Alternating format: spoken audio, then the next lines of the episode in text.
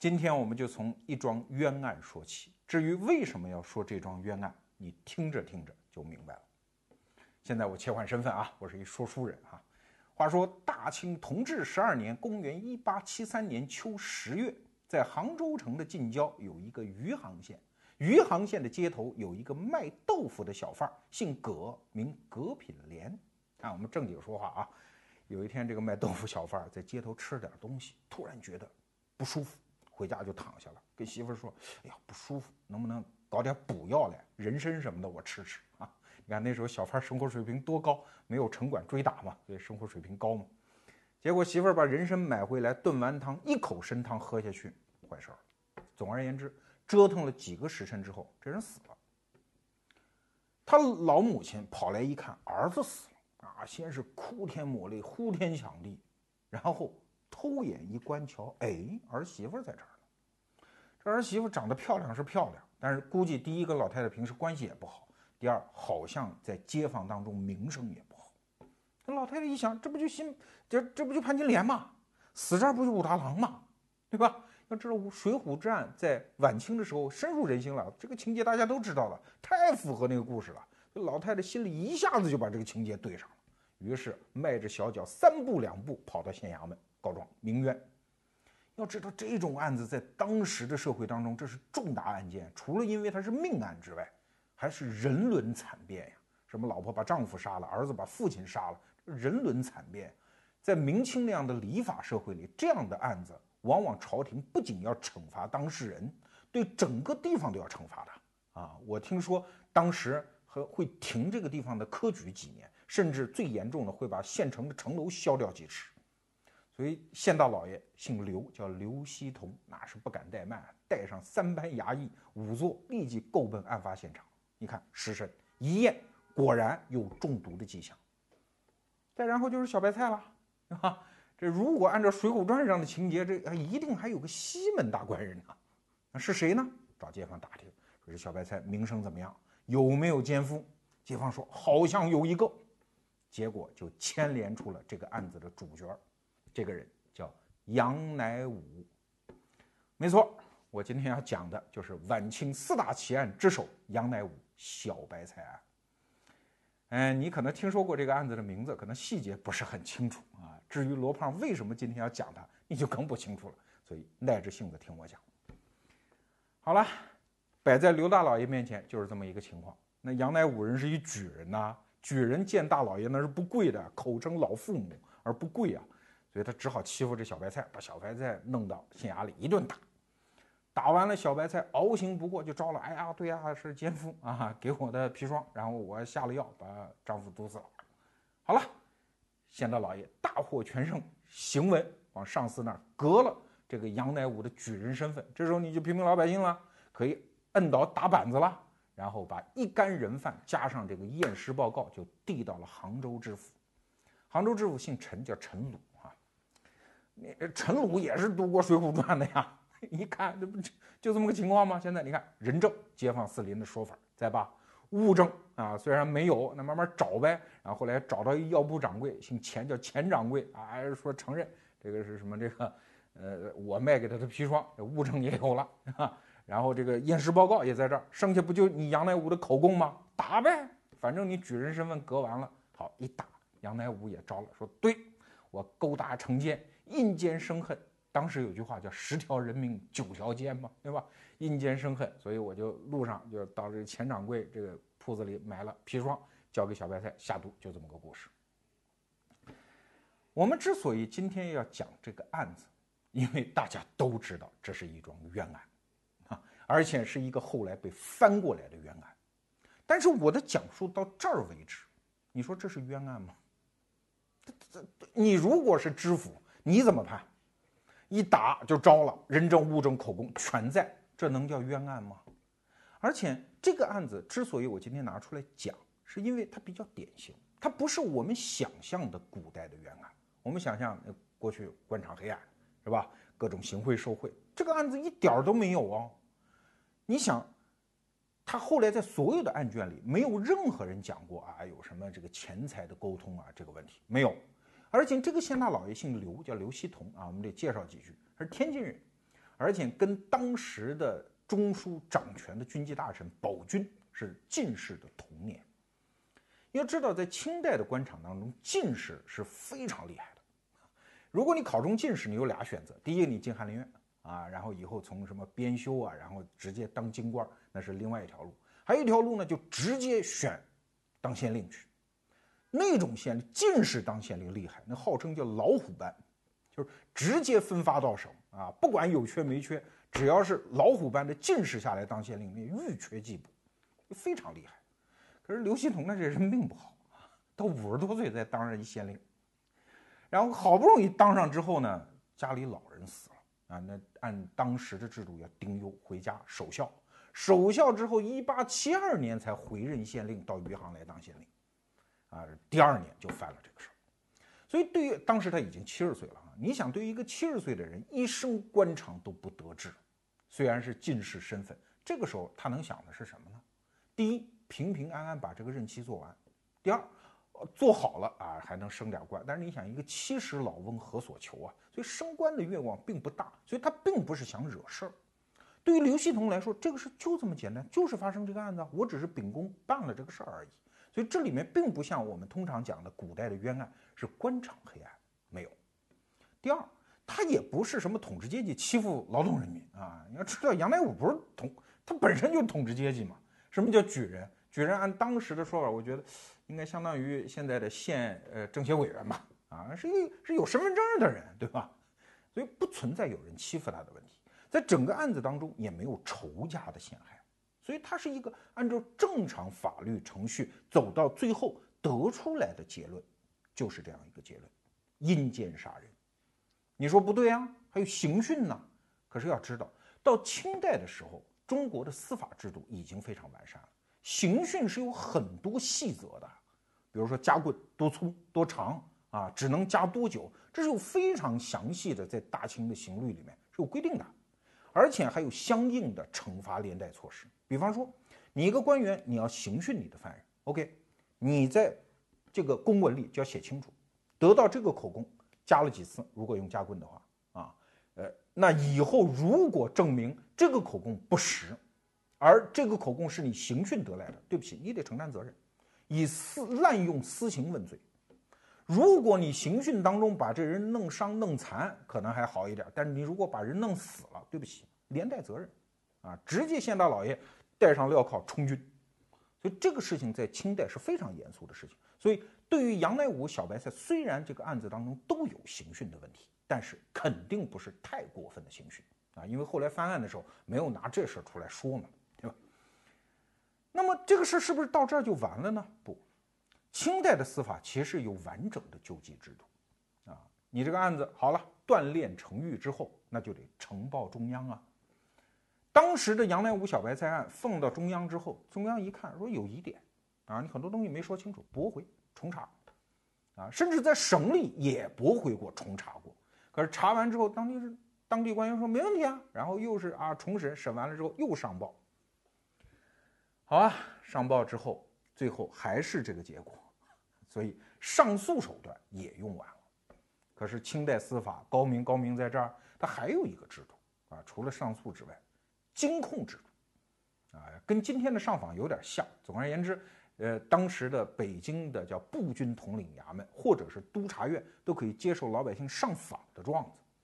那这个杨乃武的媳妇儿啊，这也是一女中豪杰，后来就是为这事儿上访，最后累死了啊。这个女人就带着状子到北京，到步军统领衙门。总而言之，告来告去，最后又驳回到地方重审重查，最后得出来的结论。仍然是维持原判。要知道，这在最后一次审讯当中，那没有用刑啊，因为所有人都知道，皇上太后都知道这件事儿。呃，当时因为已经牵动了中央的很多人了，所以最后用的什么办法呢？跟今天有点像，叫熬审啊。你别睡觉啊，我们大老爷陪着你啊，不招不招咱就熬，因为不能刑讯了嘛。最后得出来的结论，虽然杨乃武和小白菜反复翻供，但是在最后的熬审当中，仍然按原供招了。所以你看，一个中国古代的司法制度能够给这个案子所有的救济手段都已经用完了，但是得出来的仍然是这个结论。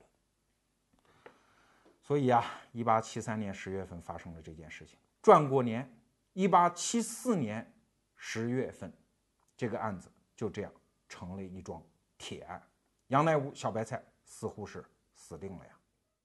杨乃武小白菜案从同治十二年（公元一八七三年）一直折腾到光绪三年，你看皇上都换了，一八七七年的二月，最后才定案。大家都知道这最后翻案了嘛，是个冤案嘛啊？可是怎么翻的案呢？两宫皇太后直接出手，你们所有地方官员各个层级，我一概不信。这样把所有的人证物证，包括葛品莲的尸身，都给我运到京师来。由刑部的满汉两尚书在众目睽睽之下，在朝阳门外的海会寺当众开棺验尸，重新定案，最后才把这案子给翻了。那。你听到这儿，你会觉得这是个啥故事呢？这是个青天大老爷的故事，公道自在人心，天理自会昭昭，还是两宫皇太后圣明？告诉你，都不是。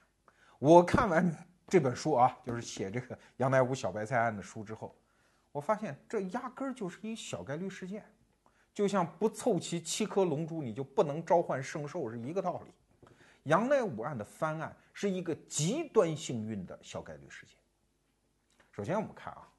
他这个人际关系太厉害了，不是说他有多厉害，而是他有一番奇遇。你想，一个地方上县城里的小小举人能够直通两宫皇太后啊，在当时的条件下怎么可能？但是杨乃武就做到了，怎么做到的？你想啊，他有一个同学叫吴以同啊，这人没什么了不起，但他是一个很了不起的人的幕僚啊，这个人叫胡雪岩。大家都知道，当时中国著名的民营企业家正好在杭州准备筹办湖清鱼塘药铺，啊，一听说幕僚有个同学啊受冤枉，马上要死了，那富甲一方嘛，急公好义嘛，胡雪那啊掏钱掏银子想办法救人，正好他这个时候府上来了一个人，这个人叫夏同善，一个进士啊，从他这儿路过，正好到京里去当官，那胡雪那就给银子呀，说好话呀。重重的拜托这位夏同善，说我们浙江人不能受外地人欺负啊，嗯，你得把这事儿给办了。这夏同善正好又是这么一爱揽事儿的人，所以到北京上下打点。当然，夏同善最硬的关系是谁啊？翁同龢，当时的户部尚书。户部尚书这个官并不大，但他重要在哪儿呢？翁同龢是光绪皇帝的老师。相当于是皇家请的家庭教师，所以他有的时候，比如跟两宫皇太后啊汇报一下小皇帝的学业啊，今天写字儿写的不错，哎，就能够跟两宫皇太后搭上话，这就不得了了。所以你看啊，从杨乃武到吴以同，到胡雪岩，到夏同善，到翁同龢，到两宫皇太后，正好这条线串上。所以按照现在的互联网理论，有一个叫六度分隔理论。地球上任何两个人通过六层关系都能彼此联系，可当时没有互联网啊，他就正好这么凑巧，他连上，所以杨乃武案直接通过一条关系线直达深宫，所以你不妨扪心自问啊，如果这个冤案在当时情况下犯在任何一个其他老百姓身上，有没有这么巧的奇遇？那第二个特别巧的事儿是，这个杨乃武生活的这个省份他生对了，他生在浙江。浙江人，我们知道那考试是厉害，尤其在明清，那考进士浙江人那一大堆呀。所以京官当中浙江人的比例很高。所以后来对于杨乃武案，居然发生了十八名浙江籍官员联名替他上书的事件。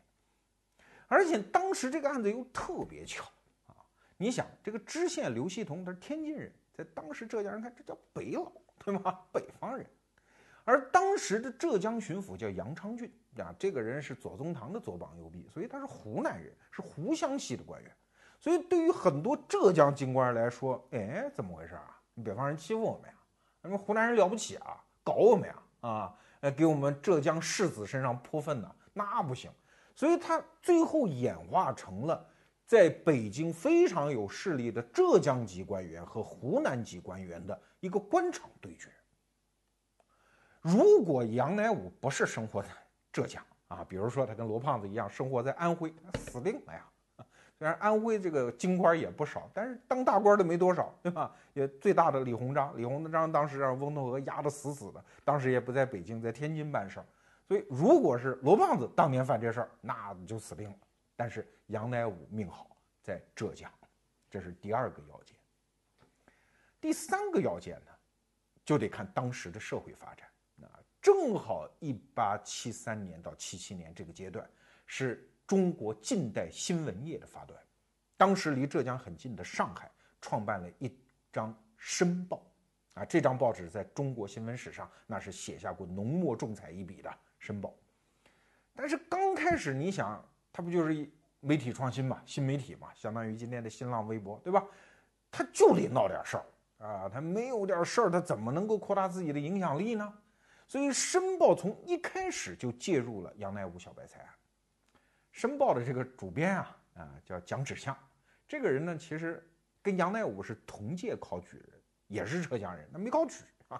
所以刚开始的时候，这个蒋芷象大 V 嘛，啊，微博大 V 嘛，呃，他是反对杨乃武的啊，还在申报上写说这个一个举子啊，这个孔夫子的弟子怎么能这么丧尽天良呢？还说这种风凉话，甚至啊也走转改到基层去探访了一下，专门到杨乃武家去采访过，然后就写报道，一直追踪这件事情。可是你知道啊，这个新媒体这个事儿啊。他有些大 V 啊，他这个他就一直要闹闹动静啊，不能说闹事儿，闹动静。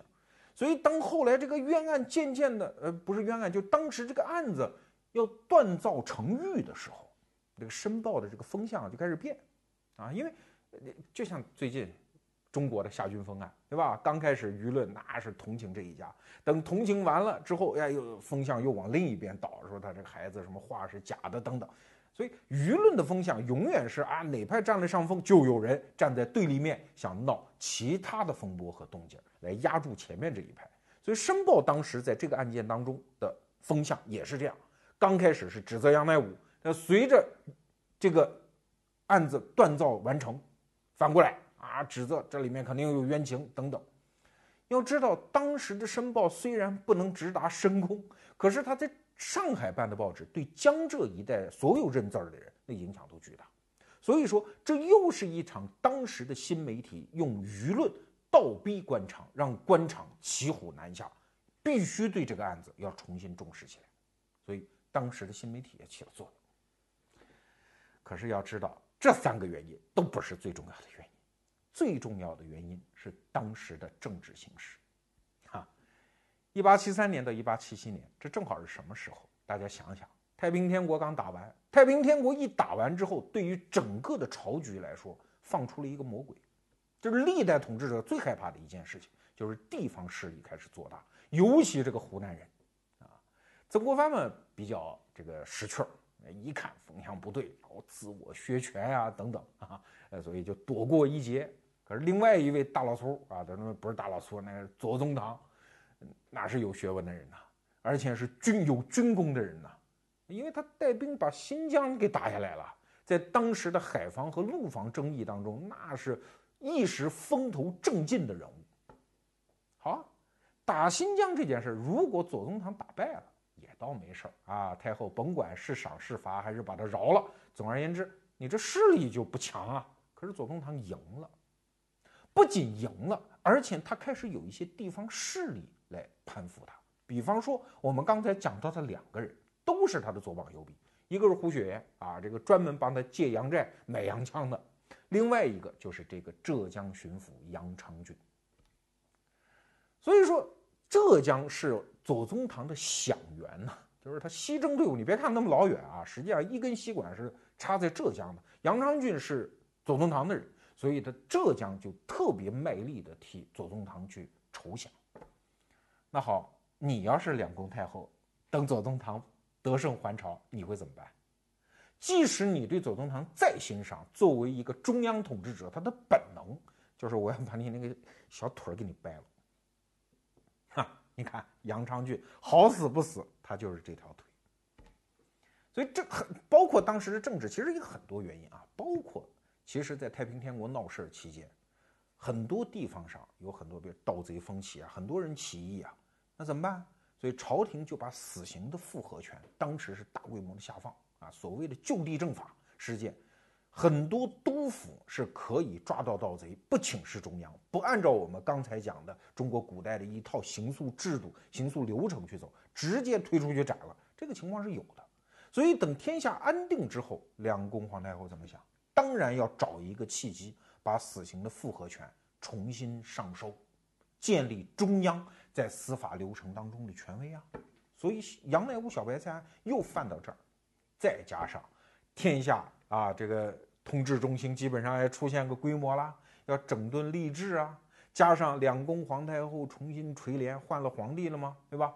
呃，要刷新天下政治。包括要告诉天下，两宫皇太后是很圣明的，所有一切一切的政治因素都导致那俩老太太就想插手这事儿，所以所有的翻案是集齐了刚才我们讲的人脉、舆论、省级地域冲突，再加上政治环境因素，才导致这一次翻案。小概率事件。好，从小概率事件里边，我们想得出一个概念。就是冤案的翻案成本问题。各位可能会说，那杨乃武小白菜案这翻了不挺好吗？啊，是挺好，可是花了多少成本？咱们替他算算账啊。首先是二十多个红顶子落地，那浙江一省官员嘛，你你都层层上诉，你们都经过手的嘛，签字画押的嘛，好吧？锻造冤案，那你们丢官吧。最倒霉的就是这位刘希同刘县令，七十岁的老人呐，被流放黑龙江啊，最后是死在边所。那你说他冤不冤呢？他又没有做错什么事情，对吧？更重要的是，整个官场都为这件事情付出了惨重的代价啊！湖湘系官员那么多倒掉，当时在北京上诉期间，其实发生了一件事儿啊，呃，晚清有一个名臣。叫丁宝桢啊，就是杀安德海那位啊。这位最有名的不是安德海啊，是他在四川总督的任上啊，发明了一道菜，叫宫爆鸡丁，就指的他。这个不是我们通常说的宫爆，不是那个爆炒，是宫保鸡丁啊，就指的这位丁公保啊。所以我们中国人现在日常生活中每天都有可能见到这位丁公保。丁宝桢当时为这件事儿，不知道是专门啊还是路过。在北京，就专门为这件事找到刑部大堂啊，当时的刑部尚书汉尚书就姓桑，叫桑尚书，就说这个案子也能翻的。这个案子如果翻掉，只能证明你们刑部是一帮昏聩之徒。如果这个案子翻掉，以后天下外省的官员怎么当官？对吧？你想想看，丁宝桢讲的有道理的呀。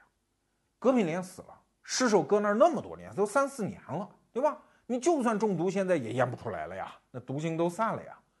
然后层层，现在又没有什么铁的证据可以把它翻案。如果你把这个案子翻了，那么多科场好不容易靠军功、靠文字攀援上来的那些官员红顶子落地，这个代价太大了。所以丁宝桢带着一帮湖湘系的官员大闹刑部大堂，啊，确实啊。杨乃武小白菜案之所以有名，就是因为这个案子带动了很多官员的落马，这是一个成本。可是更重要的成本，大家要知道啊，就是所有牵扯到这个案子当中的人都付出了惨重的代价。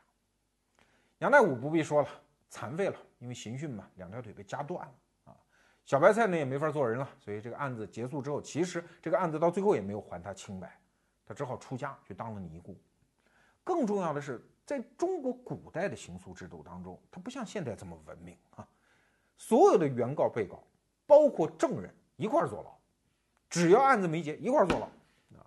那个时候牢里，你以为像现在我们参观的什么模范监狱啊，犯人还有食堂？没有的，自己家送饭。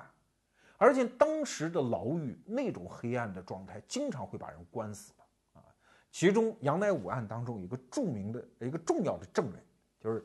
杨乃武声称我在他手里买的砒霜那个人啊，钱掌柜，这个人呢其实不叫钱宝生，叫钱坦，但是 杨乃武也不记得，说啊钱掌柜可能叫钱宝生，就把这个人牵扯进来了。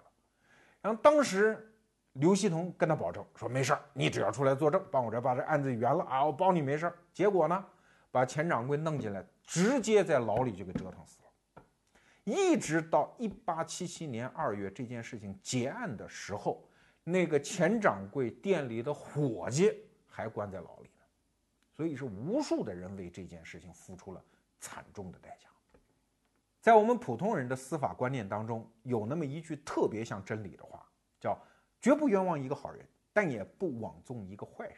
他听着多对，但是忘了一件事儿，那就是成本。对呀，就像经济学家们经常谈质量问题，就会有一句名言，叫“脱离成本不谈质量”。你买一汽车，说一共二十块钱，对吧？你非要它质量跟这个神石那个火箭似的，怎么可能呢？所以质量一定是相对于成本而言的。就像医生经常说，疗效一定是相对于剂量而言的。脱离剂量不谈疗效的呀。所以脱离成本，在实际的司法运作中谈什么公正？不仅是我们刚才讲的这个案子当中，所有的当事人，包括整个社会，要付出巨大的成本。即使是在现在像美国这种司法制度已经演化的很先进的国家一样啊。要知道，在美国啊，一个死刑犯从判决到执行死刑要花多少钱？最便宜的州要花两百三十万美金，最贵的州要花两千四百万美金。我们就按最低线算，两百三十万美金。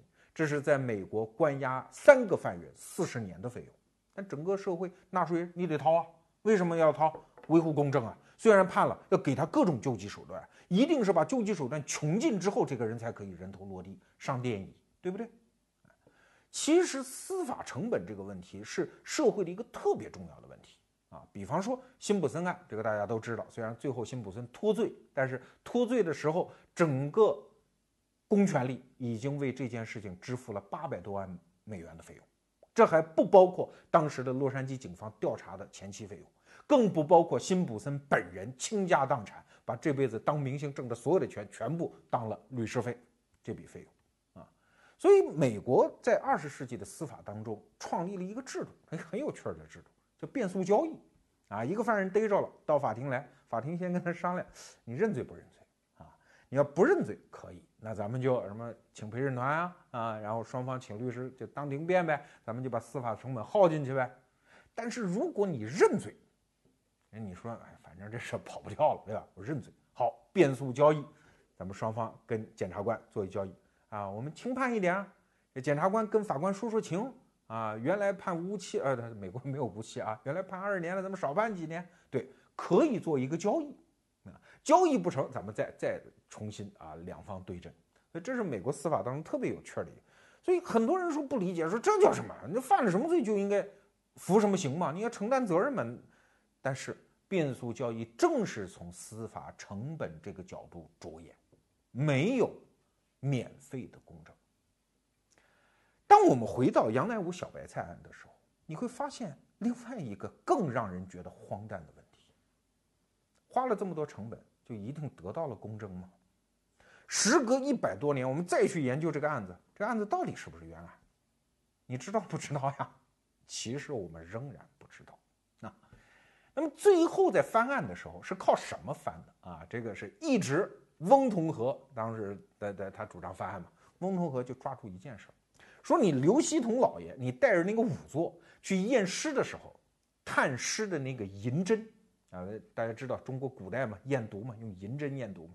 说这个银针如果按照规范的操作程序，这规范操作程序其实是宋代人写的书啊，宋慈写的这个叫《洗冤集录》，也是专门一本法医学著作。按照这上面讲的，如果你要验的时候，你这个针要用皂角水去洗，要反复洗。那你当时洗没有？后来证明啊，没洗过，没洗过的银针验出来的毒，这是不是毒？啊，隔壁那到底是不是中毒身亡？呃，不清楚。那你看，你这个程序正义上不行啊，证据有瑕疵，最后实际上把杨乃武小白菜案整个推翻，就是因为这个原因。可是，如果我们用现代科学知识再一想这事儿，哎，这事儿靠谱吗？银针验毒这个事儿本身就不靠谱，对吧？因为银为什么会遇到毒就变黑呢？其实不是任何毒，你把一个银针插到鸡蛋黄里，它也变黑。那鸡蛋黄没毒，原因很简单，因为古时候，那个毒的品类比较少，主要就是砒霜。而古人在提炼砒霜的时候技术不好，所以里面含硫，而银是遇到硫发生反应，呃，产生叫呃硫化银，对吧？所以这个是发黑。所以实际上银针验毒本身就不靠谱，更何况银针是不是擦皂角水对这个冤案到底最后影响有多大？现在从现在的科学技术来看，这个事好像很荒诞。所以再隔一百多年，我们去看杨乃武小白菜案，到底谁冤啊？是杨乃武冤，还是那个七十多岁被贬死在黑龙江的刘锡彤冤？不好说的呀。所以到最后你会发现这事儿很荒谬。当整个社会付出那么大代价的时候，为了确保公正，而最后我们是不是得到了公正呢？其实没有人知道。刚才我们的所有论述其实只讲了冤案的一个侧面，就是要沉冤昭雪，要得到公正需要成本。可是你以为社会愿意花金山银海，愿意无节制的花成本，我们就可以得到公正吗？非也。冤案还有另外一个侧面，就是技术条件的限制。刚才大家注意到那个细节了吧？就是那个皂角水擦银针。你今天一想，哇，好土哦！但是没办法呀，清末的时候只有那个认知水准呐。啊，大家说这个宋慈啊，他写的《洗冤集录》，那就是当时最高科研成果呀，所以只能认那个结果。即使是现在，在美国那种司法制度下也一样。美国是一九九三年才第一次把 DNA 检测技术用于对犯罪证据的检测。检测完了，傻了。当时有一个洗冤工程啊，就是用 DNA 技术替已经判完的罪犯去洗清他的冤屈，结果发现两百多个多个罪犯都错判了。要知道，这两百多个人当中有九十九个是死囚。如果当时美国政府从重从快从严杀了，那这些人就冤沉海底啊！人头落地之后，请问你怎么再把它缝上去嘞？所以技术局限是一个特别重要的因素啊。而且谁都别说，我们这个时代已经技术昌明了，这个问题都解决了啊！你在当时认为铁板钉钉的事情，再过一段时间之后，你自己都会觉得发笑啊。比如说，我就看过一个例子，美国早年间有个小镇上啊，有一个案子，这小镇上有一只母猪，生了一小猪，生下来是独眼儿。要知道，这个美国这个很多地方小镇人是很迷信的啊，这个独眼儿这个猪啊，这个上帝是什么意思啊？后来他们发现，哎，镇子上有个男青年，他不就是独眼儿吗？就一只眼，那肯定是他强奸了这只母猪，生了这个小猪啊。因为当时有了遗传学的科学，所以当时的民间认知就是这样的，他认为这是科学。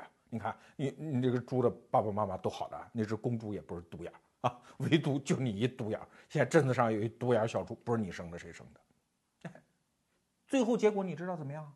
生就把这个人用法律程序判了死刑，执行了，而且冤沉海底啊！好，你说我们现在科学已经昌明了，我们不会再冤枉坏人了，你怎么知道呢？我们就拿精神病人来说，大家都有这个法律常识啊。如果确诊为精神病人，那是可以脱罪的。可是，请问怎么鉴定一个人是精神病人呢？那就是凭精神科医生写的那几个字吗？精神鉴定吗？哎，这跟我们说点谦虚一点的话，人类在整个精神世界，这种科学能够把它解密解开，恐怕还早着呢。没有一个人敢狂妄的说，现在我就可以说什么人是精神病，什么人不是吧？人格问题，这是一个非常复杂的问题。我我讲一种可能啊，这是假设，我也不懂。如果再过几百年，人类发现哦，原来人体内的人格体有好几种啊，精神分裂不就是这样吗？啊，如果一个人在杀人的时候，那个时候的技术几百年后已经可以精确的测算出来，这个时候杀人的时候不是他的本来人格啊，是他精神分裂的一个人格干的，那你还去处死这个人吗？因为精神病可以脱罪的基本的伦理基础就是，如果他不能对自己的人格的作为负责的话，你不能处死他。不能让他承担相应的刑事责任的。假设几百年之后，我们发现了这样的技术，可以把人格分裂精细的分辨出来，那现在判的很多杀人案，你还能那么铁板钉钉的，充满满腔正义的把这个人送上刑场吗？所以，技术发展实际上是冤案的另外一个侧面。好，这事儿还没完，冤案还有第三个侧面，除了成本问题、技术问题。有些案子是永远说不清的，比方说强奸案，在我们刚才提到的美国那个洗冤工程里面啊，那个主持者，呃，随后我看他写的书啊，他说我吃惊的发现，原来我以为美国的司法至少百分之九十八、九十九应该是判的相当对的啊，可是我发现至少在强奸案里面有百分之二十以上都是冤案。哎，我不知道这个数字它有没有依据啊，反正我是看来的。但是你想想看，为什么冤案会集中在强奸案里啊？因为没有证据来判断是否自愿，对吧？克林顿先生的亿万子孙留在了莱文斯基小姐的裙子上，这个事儿用 DNA 是可以判断出来的。可是你怎么知道莱文斯基是愿意呢，还是不愿意呢？这事儿怎么说得清呢？当时案发现场，对吧？上有天，下有地，剩下他们俩，你说你怎么能判定？其中最著名的，我们可以给大家讲一个最近的案子啊。一九九一年，美国这个东部佛罗里达棕榈滩上就发生了一个著名的强奸案。呃，为什么著名呢？因为他这个主角太有名了。这个人是肯尼迪总统的亲外甥，就是这个人叫威廉·肯尼迪啊，他妈是被刺的肯尼迪总统的亲妹妹，有这么一个人。他们肯尼迪家族，哎，这个家族真是糟心啊！有机会给大家讲讲，是一个受诅咒的家族。家族聚会在棕榈滩啊，有一次聚会就是哎嗨了嘛，嗨了嘛。然后有一个不知道谁带来的一个女宾啊，叫帕特西亚，一个女孩，哎呀，花容月貌。这个肯尼迪跟他俩人一见钟情啊，两人散步海滩上，然后据肯尼迪讲啊，我们两情相悦，然后就做了啊。做完了之后呢，然后就到他的别墅。然后这个女人突然一下就翻脸，说你强奸我，啊，然后就去报案，然后就警察把他给抓了。可是据这个帕特西亚这个女人讲，说不是啊，我跟他没有什么关系啊，只是这个有一点小暧昧。但是，一到这个他的别墅之后，这个人就兽性大发，直接把我摁在水泥地上和这个草坪上啊，对我实施了长达十几分钟的强奸。好了，案子到了法院，你说怎么判？要知道，最开始的时候，这个证据对这个肯尼迪是非常不利的啊，因为，呃，很多妇女这个时候就站出来说，他名人嘛，对吧？又名望家族，很多女人说，我跟我跟他有关系，他也不知道什么心理。总而言之，很多女人就站出来说，这个人就这样啊，他还强奸过我呢啊。可是法庭一想，你说是哪年的事儿啊？人说啊，好几年了，好几年，你当时怎么不报案呢？啊，这些女人说，反正我那他们家家大势大啊，我也不敢报案等等。所以法庭说，算算算，这部分证据可不能拿到法庭上，那否则这案子就乱了。所以这部分证据排除。啊，但是你肯尼迪还是没办法给自己脱罪，对吧？你怎么能证明那天晚上发生什么？就你们俩在场。当然这个时候啊，案子出现转机，是因为我们华人的神探非常有名的李昌钰博士介入了。李昌钰博士其实是一个证据专家了，说他是神探有点夸大其词啊，证据专家。他就从头到尾，他介入这个案子，他就他就讲一点啊。说微量物质转换定律，就任何两个东西，它是产生摩擦和接触之后，它总有一些微量，说的是很亮的东西发生转换啊。说你在墙上蹭一下，那墙上多少会留点你的皮肤吧？你你身上多少会留一点石灰吧？哎，这个东西用现代技术检测的出来的。所以这个李昌钰博士就在这个院子里啊，他就检测，说你这个证据，你这个衣服，你这个裙子。有没有被撕扯的痕迹？然后你不是说他把你摁在这个水泥地上强奸的吗？啊，草坪上那有没有当时的泥土啊？你这个织物的纤维上会不会出现摩擦之后的这种损伤啊？检测完了，李昌钰说没有啊，啊，然后他在法庭上掏出一手帕，他说你看这是我当时戴着的手帕，我在地下蹭了蹭，稍微蹭了蹭啊，你看一检测是这个结果，上面有泥土，织物有损害，可是他现场的衣服是没有损害的。所以我至少可以用技术来判断，即使有强奸，它也不发生在院子里。啊！一听这检察官就急了。检察官说：“啊，你说那个手帕，手帕跟女士的内裤那是一样的吗？”啊，李昌钰这时候就在法庭上回答哈，呃，当时哄堂大笑。李昌钰说：“哎呀，我这个人呐，实在只有戴手帕的习惯，没有戴女士内裤在身上的习惯啊。”就哄堂大笑，在美国新闻界被传为一个笑谈啊。这后来这个肯尼迪就这样被释放了。但这个案子其实你说审明白了吗？没明白，没人知道当时发生了什么。所以话说到这儿，我们其实可以给冤案做一个总结。所谓的冤案，是人类过度自信自己的理性的能力，过度自信自己亲手打造的法律和诉讼程序维护正义的能力。而一个冤案的特征，就是它可以穿越人类所有理性设置的重重保障，穿越所有法律的程序，直接抵达冤案的彼岸，最后落实成铁案。所以谁也别说什么东西一定是铁案。那怎么办呢？说到这儿，我们就把这期节目的底牌翻给您看。为什么我们说冤案？其实我们想说的是死刑。最近中国社会出现了几个著名的案子，有的是死刑案，有的是强奸案。当然，逻辑思维这种节目，我们绝对不会替李某某那样的强奸案这个说话的。但是我们确实要为死刑说几句话。这也不是我在说，因为确实公众舆论当中有一种声音要求废除死刑。关注到这个话题之后，我看了很多东西，包括我们的知识助理啊李元先生也帮我查了大量的资料。后来我们发现。这个所有废除死刑的理由啊，都有可以商榷的余地。比方说，有的是从宗教信仰出发，有的是从伦理出发，有的是从理论推导出发，对吧？啊，伦理就是说，那这个只有上帝可以杀人嘛，对吧？你这人怎么能杀人呢，对吧？国家公权力更没能杀人，这是一个。理论推导其实也挺有意思的啊，简单说两句。理论推导说说你法律的目的到底是什么？啊，说是等害复仇吗？啊，你杀我们家一人，我杀你家一人。如果等害复仇是法律的目的，那请问你偷我们家东西，是不是我就得偷回来？你强奸了我，是不是我就得给强奸回去？对吧？这推不通嘛。所以你说法律的目的是什么？啊，你说法律的目的是为了这个教育，那死刑教育个什么呢？人都死了嘛，对吧？那那改不好了嘛。